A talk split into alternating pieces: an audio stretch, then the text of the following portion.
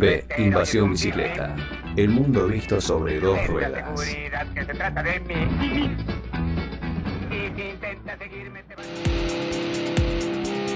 Si te gusta nuestro programa y querés seguir apoyándonos para brindarte el mejor contenido relacionado al ciclismo urbano, entra a deinvasionbicicleta.com.ar y entérate cómo podés colaborar con nosotros, por lo mismo que te saldría invitarnos una cerveza.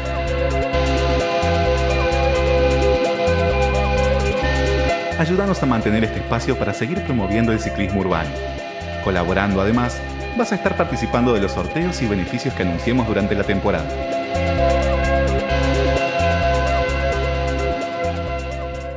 Y ahora vamos a hablar de La Grieta. Eh, no, es, no es un programa de, un canal de noticias de día de semana en la noche, no hay periodistas políticos, no vamos a invitar a ningún político, pero vamos a hablar de La Grieta en lo que tiene que ver con la planificación urbana.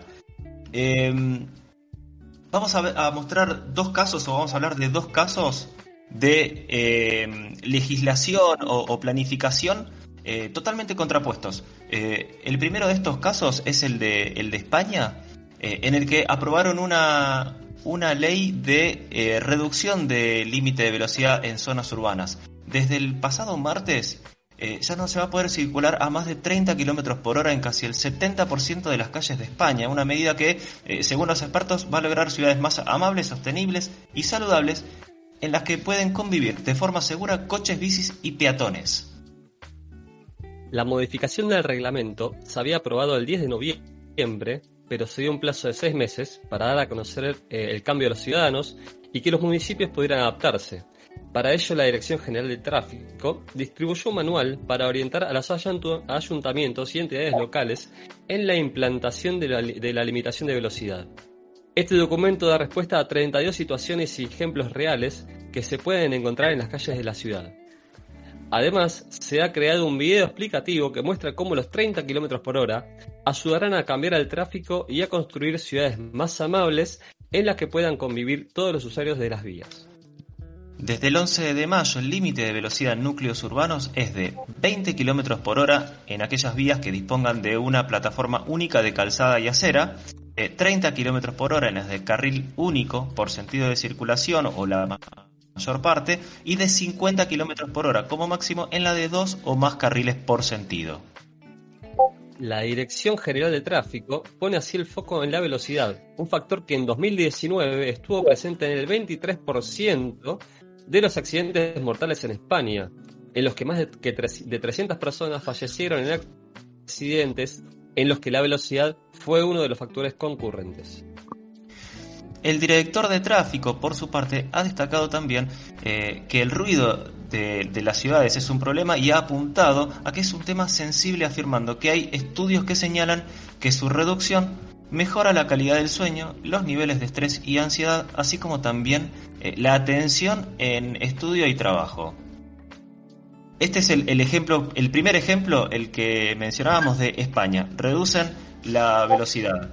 Eh, en realidad, 30 kilómetros por hora es un, un pedido de muchas eh, asociaciones, no, solo de, ciclismo urbano, peatones, sino también de aquellos que están a favor de la, o que promueven la seguridad vial, eh, porque 30 kilómetros por hora es estadísticamente la velocidad en la que tenés 90% eh, de chances de sobrevivir en caso de un atropellamiento. Así que esta medida de España ojalá que eh, tenga, tenga éxito y pueda replicarse en otros países. Vamos ahora, Sol y Emi, con el ejemplo de Estados Unidos. Que sería medio la, la grieta y la contracara de lo que pasa. En Estados Unidos, organizaciones se oponen al Manual Unificado de Diseño Vial. Así como España avanza a favor de la reducción de velocidades para seguridad de ciclistas y peatones, en Estados Unidos están trabajando en un manual unificado de criterios de diseño vial que es rechazado por organizaciones de ciclistas urbanos y peatones, por considerar que el manual subordina la seguridad de los peatones y ciclistas por centrarse casi exclusivamente en la optimización y desplazamiento de los vehículos motorizados.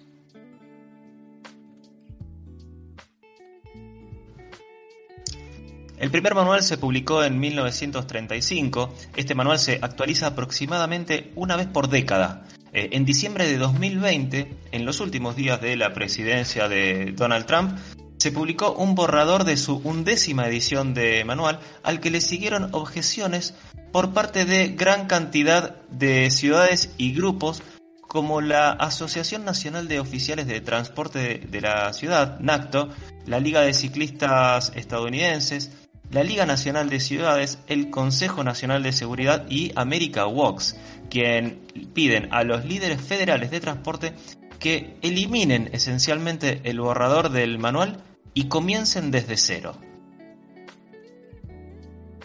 El manual prioriza constantemente la eficiencia operativa de los vehículos de motor sobre la seguridad, dejando a todos los demás usuarios de la carretera prácticamente desprotegidos. Entre las fallas más grandes del borrador se encuentran dificultad en la construcción de carriles para bicicletas. NACTO, que es la Asociación Nacional de Transporte, dice que el manual agregaría nuevas restricciones no investigadas sobre cómo se puede diseñar un carril para bicicletas, incluida la prohibición de ciertos tratamientos de intersecciones y la exigencia de marcas especiales en las entradas de vehículos. Tales pautas equivaldrán a que cientos de carriles para bicicletas dejarían de cumplir con la normativa instantáneamente.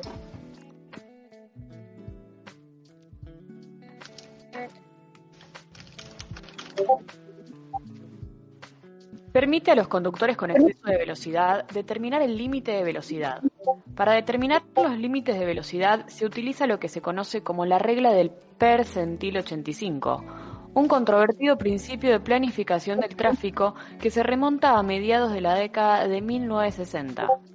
La regla dice que los límites de velocidad para una carretera deben establecerse al ritmo que el 85% de los conductores conducen por debajo.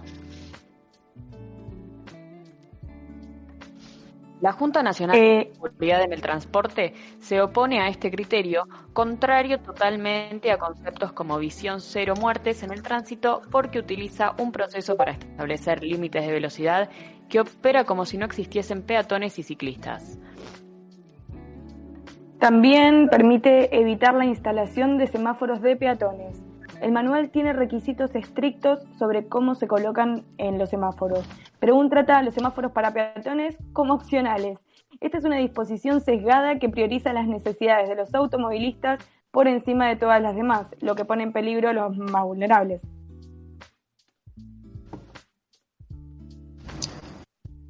Demora arbitrariamente la construcción de carriles exclusivos para autobuses. Los carriles para autobuses que las ciudades han instalado para darles preferencia de paso y mejorar la velocidad con poco tráfico están sujetos a requisitos para un estudio relativamente extenso.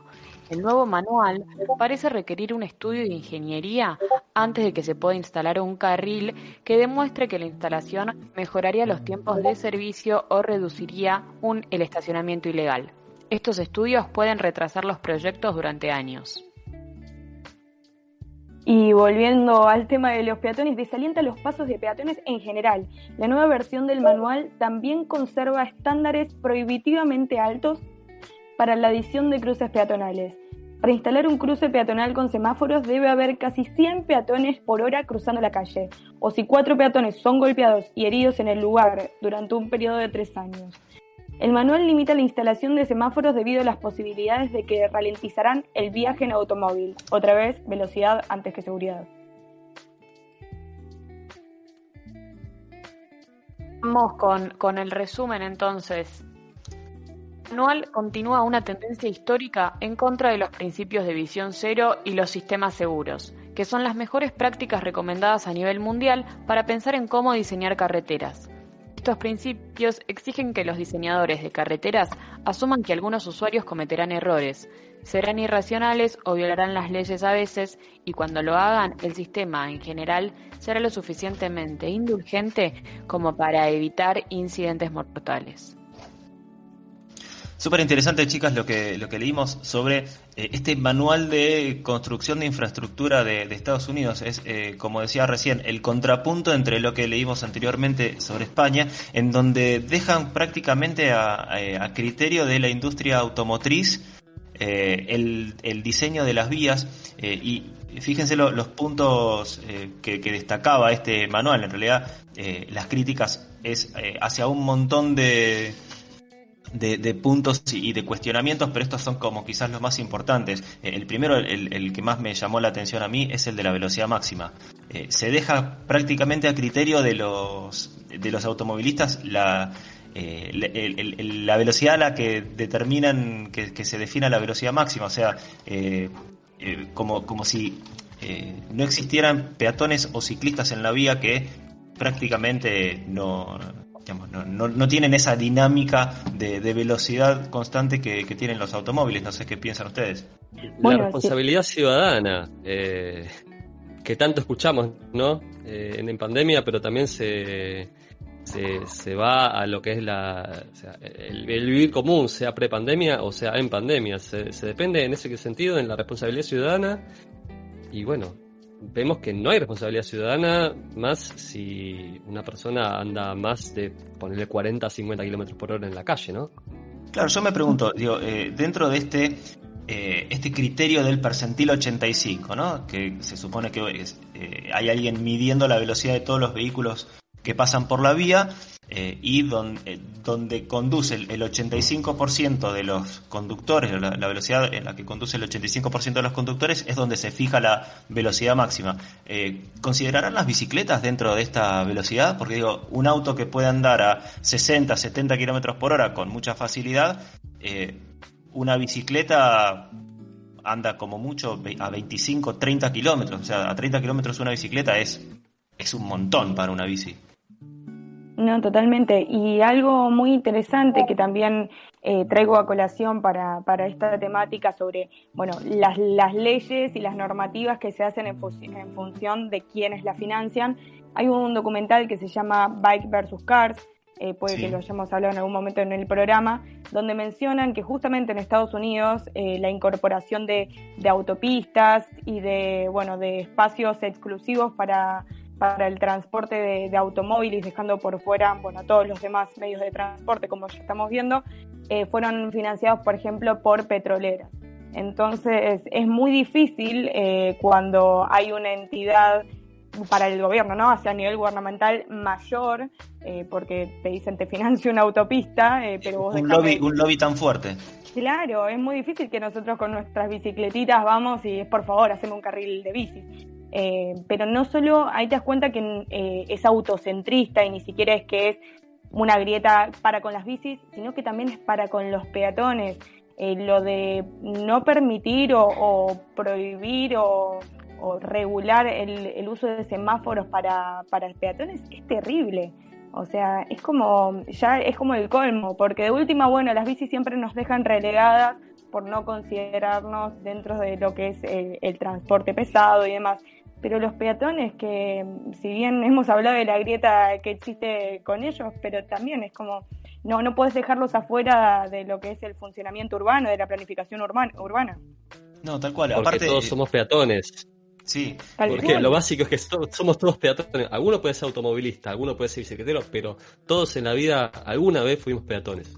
No, no, te bajás del auto, te bajás de la bici y sos peatón. Eh, pero aparte, vos fíjate eh, otros cuestionamientos que tienen que ver con infraestructura para bicicletas e infraestructura para eh, colectivos, para transporte público.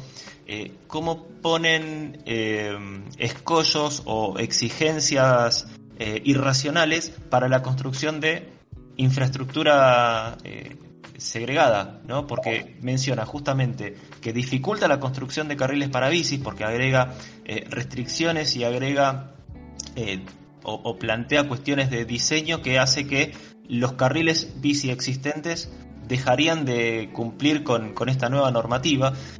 Y por otro lado, eh, también pide exigencias y estudios de, ingeniería eh, para los carriles de, autobuses.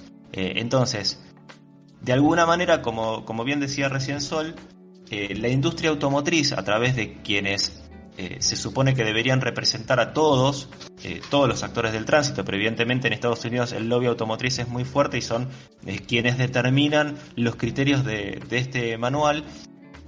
además, no solo que favorecen de manera exagerada al, automóvil y al, desarrollo de velocidades, sino también que explícitamente le están, le están poniendo un freno a cualquier otro medio de movilidad eh, más sustentable en este caso, porque más allá de que los, colectivos y el transporte público quizás eh, usan motores a combustión, eh, a, nivel general el transporte sustentable porque con, el, con la misma combustión trasladan a mucha mayor cantidad de personas, no ocupan espacio o no ocupan espacio excesivo, etcétera. Entonces, no, no solo tiene que ver con con favorecer el auto, sino también con explícitamente decirle al resto de los, de los actores viales, en este caso ciclistas, peatones y eh, quienes utilizan transporte público, que, se les va a poner escollos para, para favorecer otros medios. Y, déjenme agregar una cosita más, que eh, el último párrafo en el cierre lo, mencionaba, eh, este criterio de seguridad. Eh, esta semana en Dock Sud, un, el conductor de un auto atropelló a un chiquito que se soltó de la mano de la mamá y, cruzó la calle y el auto lo atropelló. El auto iba aparentemente a exceso de velocidad. La noticia tiene, tiene otro, otro desarrollo porque después el conductor del auto quiso ocultar este, este incidente y demás. no, no, no es el punto de esta, de esta reflexión, pero digo, cómo eh, se tienen que pensar las normas en función de que existe el error humano. Eh, un nene no tiene el, criterio para discernir eh, en qué lugar se puede cruzar o en qué momento se puede cruzar y quizás si cruza la calle lo haga sin prestar atención. Pero todo el resto del sistema tiene que estar preparado para que ante un error humano o una falla humana el daño sea el mínimo posible si el, auto que hubiera pasado por ahí hubiera ido a 30 kilómetros por hora, quizás hoy no estaríamos hablando de esa eh, tragedia eh, que, claramente, digamos, no.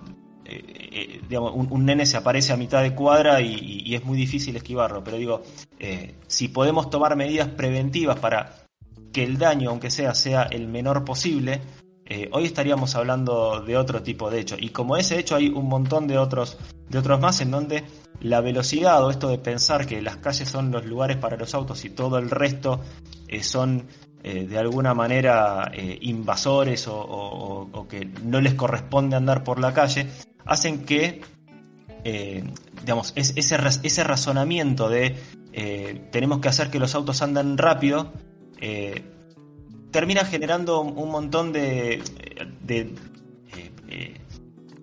incidentes o, de, consecuencias eh, a nivel ciudad, porque también, digamos, hace las calles inseguras y evita que mucha gente quizás se anime a andar en bicicleta, o sea, hasta ese punto. Pero Mati, eh, sin ir más lejos, uy, perdón, eh, Maxi, que uno de los problemas del manual que mencionábamos, que para que haya semáforos para peatones, debería haber al menos tres peatones eh, golpeados por año. O sea, no hacen la planificación previa, o sea, no lo hacen para evitarlo, sino que una vez que sucede lo hacemos. Es, son eh, dos maneras de ver la misma situación. Si prevenimos o si curamos, es como esto, no es mejor prevenir que curar, o prevenimos o curamos. ¿viste? Sí, acá es, el privilegio de la velocidad por sobre la seguridad. Eh, ¿Y por qué traemos esta, estos dos ejemplos aquí al programa? Eh, porque muchas veces eh, solemos escuchar, eh, no sé, seguramente habrán escuchado miles de veces, vamos a hacer bicisendas o vamos a hacer ciclovías copiando el modelo que vimos en, pónganle la ciudad que quieran, Ámsterdam, Copenhague, Bogotá, Santiago de Chile, la, ciudad que quieran. Y muchas veces se hace referencia a ejemplos de otros países. entonces, encontrar ejemplos o encontrar casos como este en Estados Unidos, en donde se favorece de manera tan desmedida al automóvil, de alguna manera trae consecuencias para países como el nuestro, en donde todo el tiempo estamos mirando los ejemplos de afuera. Eh, que haya leyes de este tipo eh, no impide que quizás en algún, en algún momento algún legislador diga eh, vamos a copiar el modelo de Estados Unidos, porque es el modelo del primer mundo, es el modelo que funciona, entre, entre muchas comillas, y después terminan resultando que eh, quieren implantar autopistas eh, cruzando la ciudad, eh, que no solo incrementan el tránsito vehicular, sino que degradan la calidad de, vida de los barrios porque aumenta la cantidad de autos, aumenta la cantidad de ruido, de contaminación, genera divisiones en, la trama urbana o normas de tránsito como tenemos hoy, por ejemplo, sin ir más lejos, en la Avenida Libertador, Avenida Figueroa del Corta, la máxima es de 70 kilómetros por hora. Imagínense, imagínense si eh, pudiéramos aplicar los límites de velocidad que aprobaron en España. Eh, o sea, estaríamos hablando de que el límite de avenidas sería de 50 kilómetros por hora, el límite de las calles sería de 30 kilómetros por hora. ¿Cuánto más eh, amigable sería para el resto de los que no andamos en auto eh, poder circular en, calles de este tipo. Eh, dos cositas. Primero, Avenida Córdoba y Avenida Corrientes, ahora que pusieron las ciclovías, bajó a 50. Sí, es verdad. Pero olvídate que vayan los autos a 50. Olvídate. Sí, no, pero, pero, es el primer paso, Maxi, porque, porque después está en cada, en cada uno que se sienta arriba del vehículo, respetarlo o no, y eso va a pasar, pongan la velocidad que pongan. Es el primer paso. ¿sabes que, sabes, que, ¿sabes que es una de las primeras, una de las primeras cosas que, escuché, por lo menos en, las radios que, que, escucho yo, los conductores, que se quejaban que antes la, la peor avenida para ellos era Kramer, ahora la peor avenida de ellos es Córdoba, por el hecho de que pusieron la ciclovía y después de Estado de Israel, como está el tema de los outlets, no hay un solamente una ciclovía, sino que aparte tenés la parte de descarga de los camiones sí, y igual dos carriles. Eso ya cambió. Ya para eso, ¿eh? Ya cambió eso. Ya sacaron ese carril de estacionamiento y, sí, y ahora hay uno solo. Ah. Igual no, justamente igual no, mejoró Córdoba, ¿eh? En pos, en pos del automovilista. ¿viste? Fíjate vos, fíjate en, el en pos del automovilista lo hicieron y no en pos de eh, bueno, la, carga y descarga de mercadería y en pos también de la seguridad nuestra, porque te digo, tener un par de metros más que yo anduve cuando justamente estaba de carril, porque hace tiempo que no, no voy por ahí, pero era, eh, te sentías un poquito más seguro inclusive.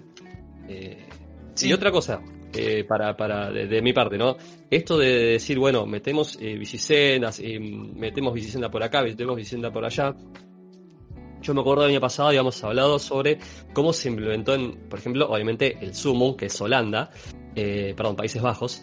ahí te hacen educación vial desde chico pero de chico chico, te digo, ya desde, desde, kinder, desde, el kinder, como dicen ellos, ¿me entendés? Entonces, ya enseñarles eh, eh, educación vial a los chicos chiquitos, eh, cómo, cómo es el tema de las leyes, cómo es el tema de la convivencia con el otro, con el peatón, con el automovilista, con el bicicletero, desde cero, te permite hacer esa infraestructura porque los chicos entienden cómo está compuesta esa infraestructura. Ahora, si acá metemos bicisenda a lo loco, pero no ponemos eh, normas de convivencia y nadie sabe realmente cómo convivir en la ciudad y es complicado. Y los primeros que vamos a hacer los chivos expiatorios por los cuales no hay respeto somos nosotros.